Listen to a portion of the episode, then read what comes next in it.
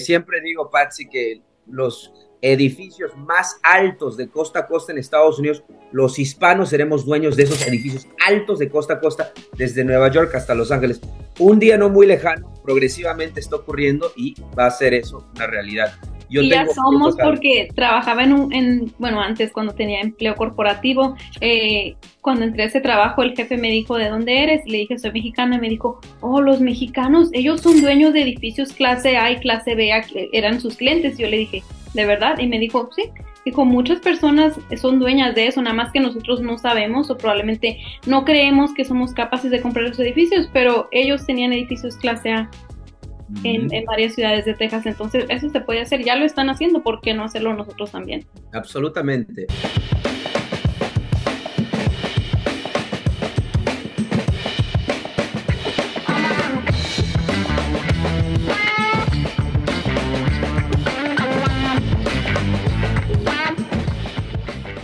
Bienvenidos a En la Cancha de Bienes Raíces Podcast. Soy Cristian Guamaní, el host de En la Cancha de Bienes Raíces Podcast. ¿Cómo estás, Patsy?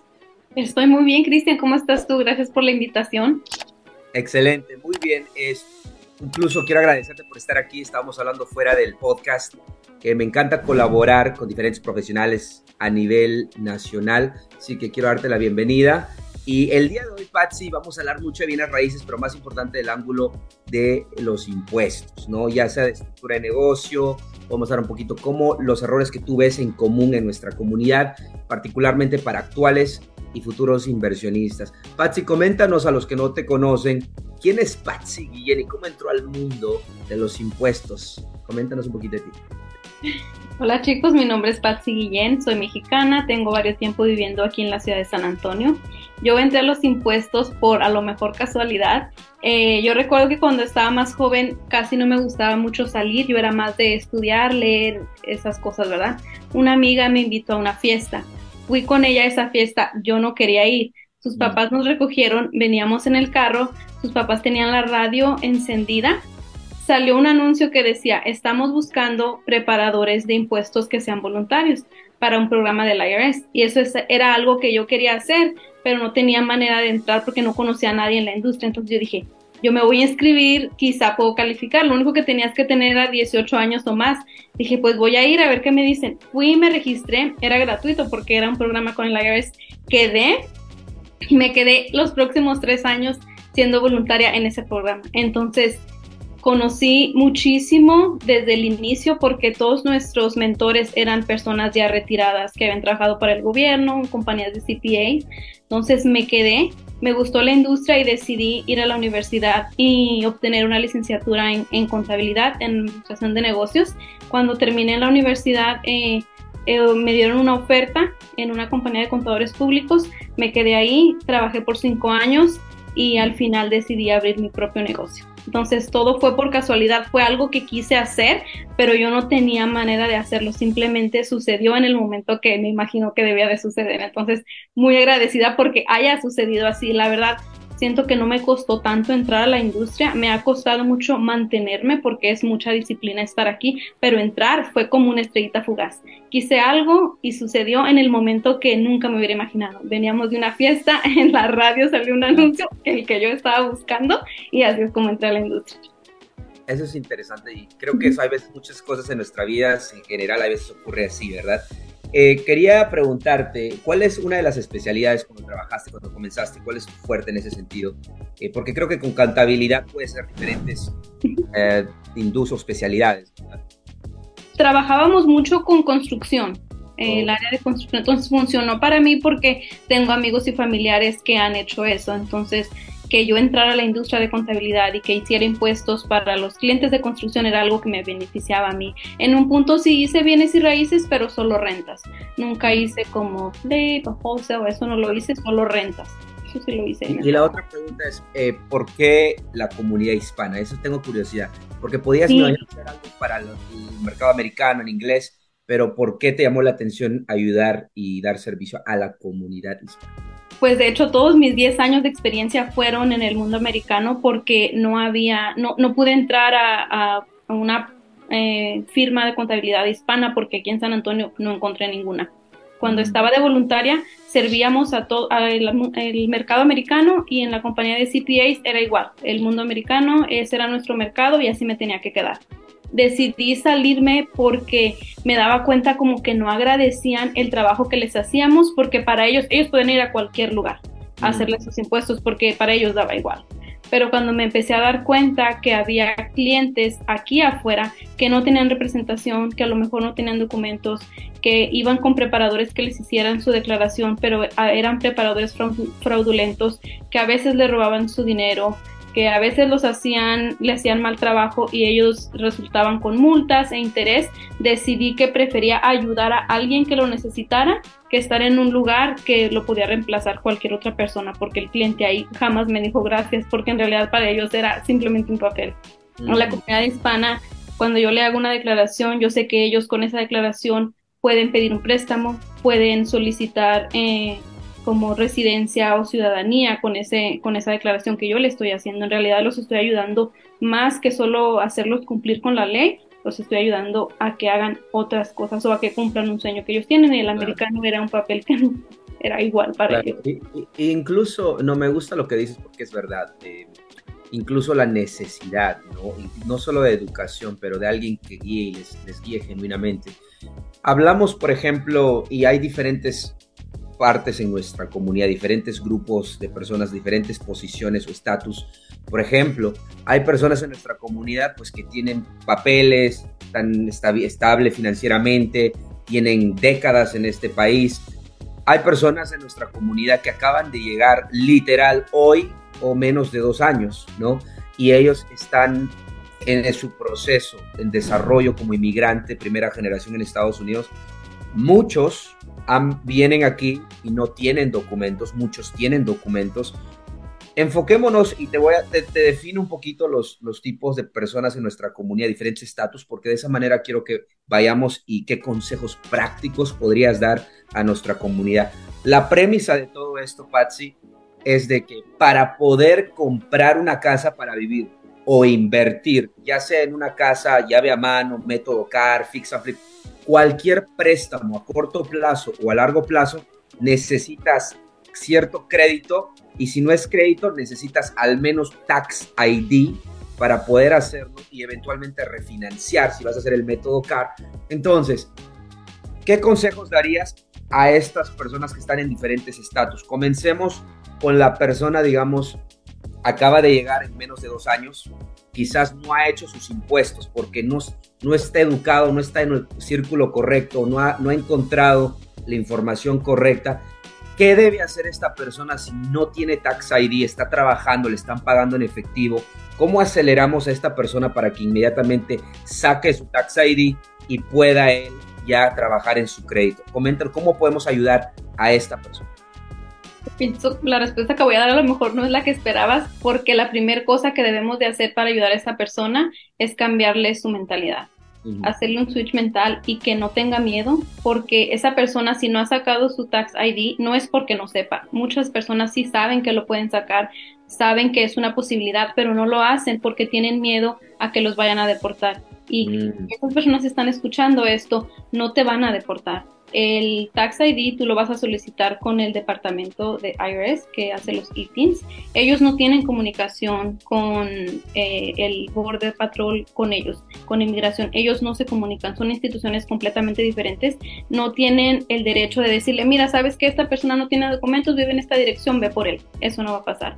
Es el miedo que veo entre las personas que no solicitan su documento eh, piensan que hay una posibilidad de que los vayan a deportar y eso no va a pasar. Eso es, eh, es la primera cosa que debe de entender usted. Quitarse el miedo, no le va a pasar eso y si le llegara a pasar alguna cosa así, hay muchas personas que estamos aquí para ayudarte. Entonces, una vez que entiendas eso, puedes proceder con, si ya estás trabajando, ya estás recibiendo ingresos, ya sea pues estás trabajando como contratista, es lo más seguro. Puedes pedir una carta de tu contratista que te la firmen, donde te digan qué cantidad estás ganando con ellos para que puedas venir tú con nosotros y te podamos enviar la declaración al IRS y enviemos una solicitud de número de identificación para ti, para que con ese documento puedas seguir haciendo impuestos puedas sacar préstamo, puedas sacar cuenta de banco, puedes hacer una LLC, te abre miles de puertas. El número de ITIN es como un número de seguro social,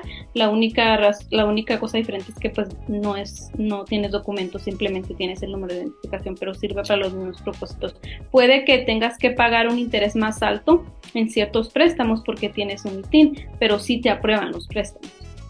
Oh, absolutamente. O sea, con Tax ID, todas las personas que están escuchando, tú puedes comprar, literal puedes hacer todo lo que una persona con social puede hacer en el lado financiero. Quizás la única limitación que yo he podido ver es de que tú no puedes sacar un préstamo FHA si es que tienes Tax ID y necesitas social. Fuera de eso, tú puedes comprar, refinanciar hasta propiedades multimillonarias, o sea, propiedades comerciales Claro, acuérdate que cuando estamos hablando tu primera casa para vivir, hay beneficios si tienes social como el préstamo FHA, pero tú puedes comprar una casa, quizás tengas que poner en vez de 5%, 15% o 20%, pero puedes comprar. Y quizás el interés sea 2% más arriba de lo normal, pero es posible, hay muchas maneras de poder comprar, pero primero lo primero, tienes que, como dice Patsy, no tener miedo y tomar acción, sacar tu tax ID y a Tax ID después crear, crecer tu crédito. Es muy importante, ¿ok?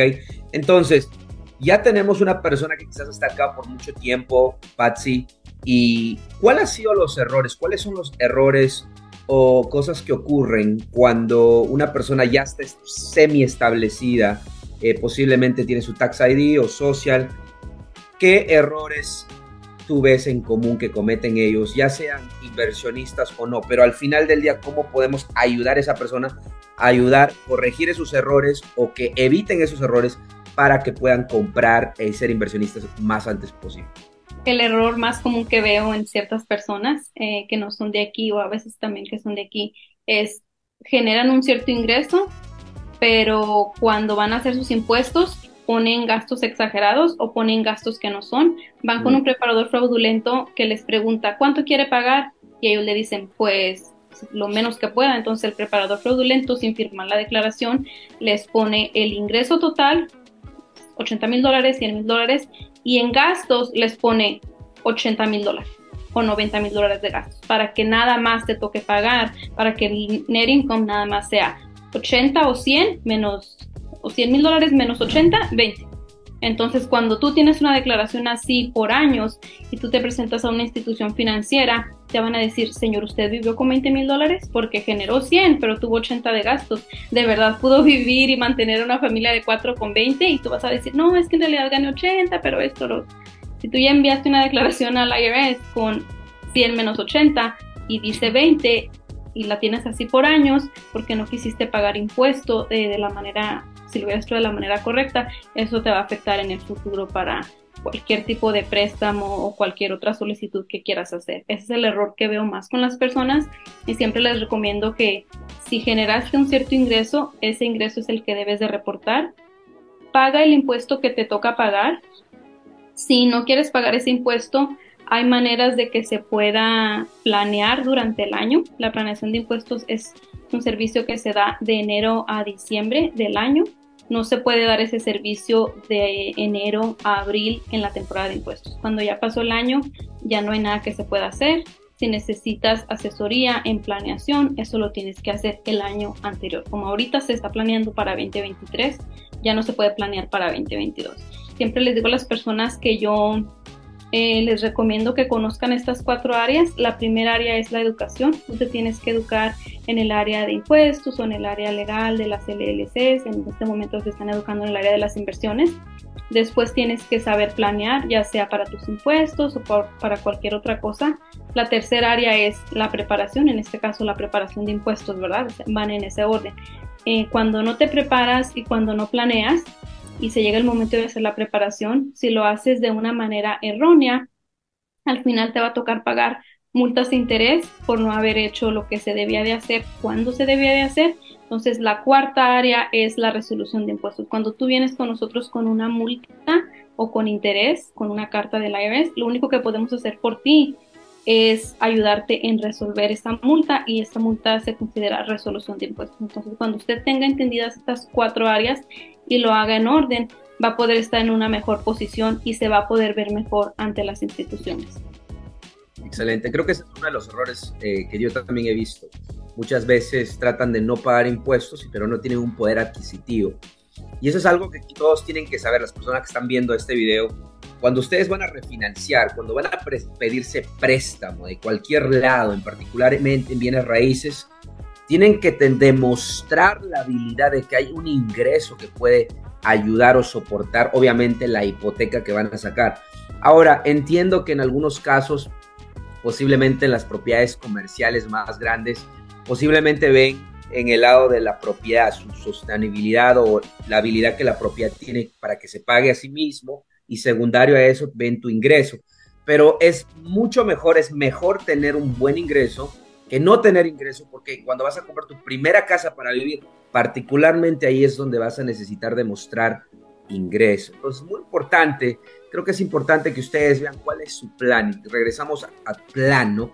¿Quieres comprar tu primera casa? Pues tienes que demostrar un fuerte ingreso, o al menos suficiente ingreso, para que tú puedas comprar la casa en la cual tú quieres vivir o invertir.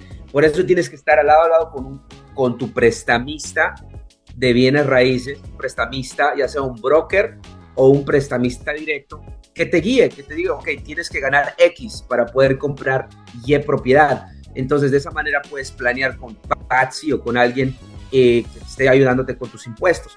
De esa manera pueden planear, pero no lo hagas sin saber, a lo bruto, a lo ignorante. Tienes que planear, ser estratégico, tienes que tomar acción de una manera más delicada y dedicada en eso. ¿Qué otro, qué otro reto? bueno, te iba a comentar de un error, bueno, de un ejemplo de, de vida real. Eh, vino un agente de bienes y raíces conmigo, me dijo, oye, tengo un cliente que quiere comprar una casa de medio millón de dólares, eh, necesitamos tu ayuda. Y le dije, sí, ¿para qué? Dijo, es que hizo sus impuestos, pero solamente pusieron que ganaban 60 mil dólares y con 60 mil dólares no califican para una casa de 500 mil. Le dije, ¿y cómo quieres que te ayude? Me dijo, es que ellos ganan más de 250 mil dólares, tienen una compañía nada más que no reportan, solo pusieron 60. Le dije, ¿qué quieres que yo haga? Me dijo, que si puedes arreglar eso, o sea, firmar y decir que vamos a hacer cambios. Le dije, eh, pudiera ayudarte, pero desgraciadamente ya es como cometer fraude porque estás, sea, primero dijiste que ganabas una cantidad y luego quieres poner que ganas otra, en realidad no cualquier persona te va a querer firmar un documento, ¿verdad? Si fue un error sí se puede, pero si lo hiciste años consecutivos con, conscientemente, no cualquiera vamos a querer firmar eso. Entonces le dije que, que, no lo podía ayudar y me sentí mal porque quise ayudar, pero a la vez no puedo poner mi nombre en, algo que, que, está mal, ¿verdad? Entonces, me, imagino, me imagino que sí se puede, pero es una bandera roja para la IRS, ¿verdad? Sí, porque, o sea, eran años. Le dije, ¿cuántos años van a cambiar? Como seis y dije, oye, es, son muchos años, pues estuvieron consecutivamente poniendo 60 cuando ganaban 250, no, no era poca, la cantidad era... era claro, y hay que ponerse pilas, actuales y futuros inversionistas, particularmente para sus familiares, es importante esta información, ¿ok? Yo sé que con muchas personas en la comunidad, y es popular porque muchas personas en la comunidad trabajamos para nosotros mismos como self-employed y tenemos esa habilidad de mover y deshacer y aquí y allá, pero tenemos que planear en el futuro. Si ustedes quieren invertir, refinanciar, tienen que demostrar cierto nivel de ingreso. Así que sean inteligentes y trabajen con su preparador de taxes. Y si están en Texas, Patsy, por cierto, tú puedes ayudar en tu estado coméntales un poquito de tu servicio, ya que las personas están un poco interesadas en conocer más de ti en ese sentido. Sí, pues estoy en, en, la ciudad de San Antonio, Texas, ¿verdad? Yo los puedo ayudar a formar su LLC en Texas y en varios estados. Si estás en Texas pero no estás en San Antonio o estás en otro estado, te puedo ayudar de manera virtual para formar tu LLC. Si quieres preparación de impuestos, solo puedo ayudar Texas. Cualquier ciudad de Texas, pero solo Texas y pues si estás en San Antonio nos podemos ver eh, en persona, puedes ir a mi oficina o igual puede ser Zoom, llamada, lo que sea, pero sí, Texas, impuestos y LLC, fuera de Texas puedo ayudar a solamente formar la LLC. Sí puedo dar asesoría en el área federal, como si tú me quieres preguntar cuáles son las fechas límites, o si tienes una multa, si tienes una pregunta, te puedo ayudar en el área federal, pero no puedo ayudar en el área estatal de impuestos fuera de Texas, solo LLC formación, disolución, cambios, agente registrado, como estábamos hablando anteriormente, eso sí lo puedo hacer afuera de Texas. Perfecto. ¿Algún otro error que ves, Patsy, en la comunidad? Algo que es muy clásico, muy típico y cómo podemos ayudar a toda la comunidad para evitar ese, ese error común. El segundo error más común es que las personas eh, no hacen sus impuestos a tiempo. La fecha límite para todas las personas eh, a nivel nacional es el 15 de abril. A veces lo mueven al 16, 17 o 18, pero nunca va a ser después de ese día.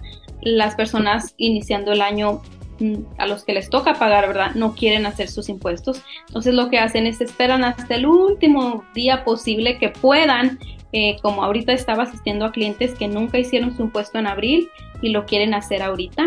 El IRS ya va a cerrar el periodo de aceptación electrónico el 18 de abril. Entonces, si viene alguien conmigo hoy que es 14 y me dice, ¿me puedes hacer mis impuestos? Ya no tengo tiempo porque estoy asistiendo a, a otros clientes. Entonces, las personas esperan hasta el último día posible. Cuando tú te esperas hasta el último día, posible y debes impuesto, el IRS te va a cobrar dos multas. Te va a cobrar una por no pagar y una por no declarar. Entonces debiste de haber hecho una extensión en abril para que la fecha límite fuera octubre 15. Te dan seis meses de extensión automática, pero la tienes que hacer, no simplemente porque no la hagas ya queda extendido. Tú tienes que hacer la extensión. Si no la haces, te toca pagar. Entonces, luego vienen y dicen, ¿por qué tuve que pagar 10 mil dólares de impuestos? Porque son 3 mil de impuestos, pero 5 mil fueron de multa, de interés, el multa por no pagar, por no presentar a tiempo y por no pagar. Entonces, cuando sumas todo, puedes venir pagando hasta 10 mil dólares de todo, cuando si lo hubieras pagado a tiempo, solo hubieran sido 3 mil, 3 mil 500 es más interés. Muy buen punto y eso es algo que todos tenemos que aprender y creo que es algo de nuestra comunidad que tenemos que hacerlo, ser más diligente con eso y prepararnos, o sea, trabajar con trabajar y confiar en profesionales. Creo que eso es una de las cosas también eh, la confianza. Por eso muchos de ellos prefieren no hacerlo a último minuto. Confianza y también falta responsabilidad, una mezcla de esas dos. Pero muy bien, entonces hagan sus taxes a tiempo. ok, pues ahora... Si, si, no puede hacerlo porque le falta un documento, porque eso sí lo hacíamos en el, trabajo corporativo, cuando no puedes hacerlo, está bien, solo haz extensión. Eh, si te falta algo, haces extensión. Si debes, haces un plan de pagos y te ahorras todas las multas. Correcto. Estás haciendo las cosas a tiempo. Ahora, Patsy, hablemos de, de la inversión en el sentido de muchas personas. Ya estamos hablando del tercer grupo de personas que ya tienen su casa y quieren comenzar a invertir, quizás han hecho un fix and flip y ahora quieren comprar y retener propiedades de inversión. La pregunta clásica es, ¿tengo que crear un LLC? Y después de que se hacen una investigación se dan cuenta que si quieren hacer y crear un portafolio, pues lo ideal es crear un LLC. Entonces, ¿qué consejos les puedes dar a ellos sobre hacer un LLC? ¿Es difícil? ¿Es fácil? ¿Cómo una persona puede comenzar a hacer? Hacer una LLC es relativamente fácil. Yo sé que muchas personas a lo mejor tienen miedo o piensan que es muy costoso o que toma mucho tiempo. En realidad hacer una LLC es fácil. Usted pudiera eh, formalizar su LLC. Hay ciertos estados que sí son más difíciles que otros, pero hay estados donde es, es muy fácil. Usted pudiera ir en línea y formar su LLC para usted. Solamente pone su nombre, su nombre de, de la LLC, el nombre de usted, de cuántos socios van a ser y direcciones. Hay, cosas más allá de la LLC que solo eso, pero esas cosas ya son para un abogado, como si son más de un socio, tendría que hacer un acuerdo operativo, ¿verdad? Pero si usted solamente va a ser un socio, no tiene que hacer ese acuerdo, usted lo puede hacer para usted. O puede venir con nosotros si tiene preguntas adicionales del Estado o del gobierno federal. Entonces, no es difícil hacer una LLC, básicamente necesitas tu nombre, nombre de la LLC, el nombre tuyo, dirección, dirección de un agente registrado y nombre de un agente registrado. El agente registrado es una persona que va a recibir correspondencia por usted eh, y que va a proteger la dirección física de usted. Hay personas que eh, se mueven mucho de casa por su trabajo o por lo que sea, nunca están en un lugar, a esas personas les conviene contratar los servicios de un agente registrado. Ellos van a recibir la correspondencia de la LLC por usted, todos los documentos legales del Estado y se los van a enviar a usted en un portal. Entonces usted los va a tener todos en vez de que le lleguen a su casa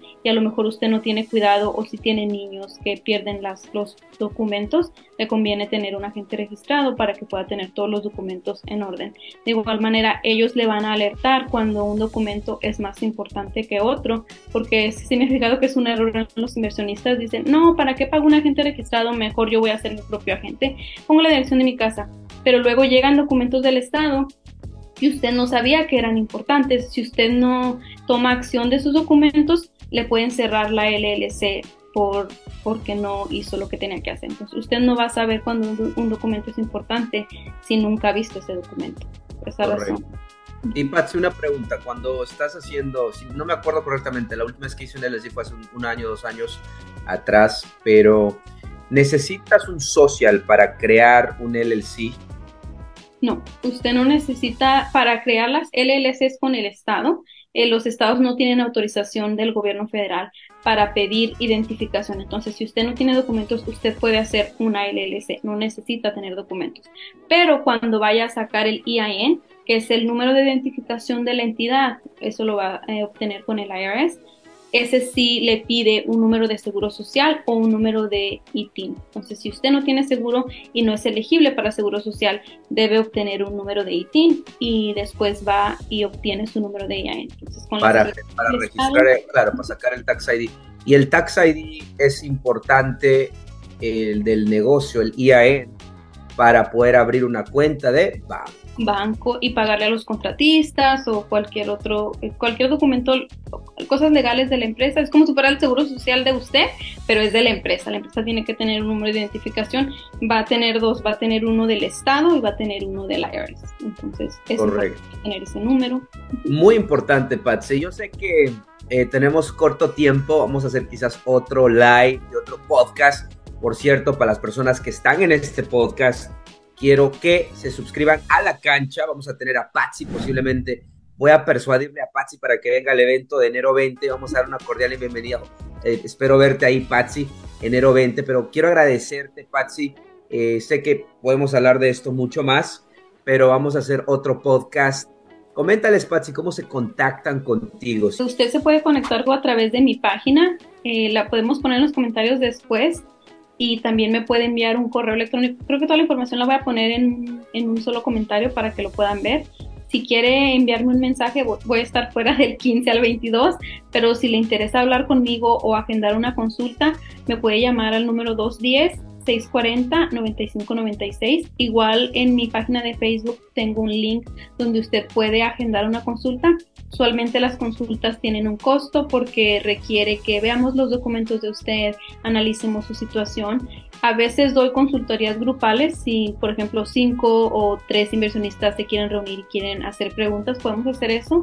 Eh, cobro por, el, los, por la hora o por los minutos en vez de, por persona. Si lo hace por grupo, eh, puede funcionar si están interesados. Eh, y si tiene una pregunta básica, nos puede solo mandar un texto o también nos puede mandar un correo con una pregunta básica y se la contestamos. Si es algo más detallado, más personalizado, es una, una eh, consulta por Zoom. Excelente, Patsy. Bueno, Patsy, bien, gracias por estar aquí y obviamente muy agradecido de, que tuviste la chance de poder compartir con la comunidad. Así que ya saben, actuales y futuros inversionistas, a trabajar con expertos profesionales trabajando en buena fe Aquí tienen a Patsy en San Antonio y les puede ayudar, obviamente, a ayudarles a registrar su LLC también en todo Estados Unidos. Así que no se olviden de estar en la cancha de bienes raíces. Gracias, Patsy. Nos vemos en la próxima. Gracias. Ay, chicos.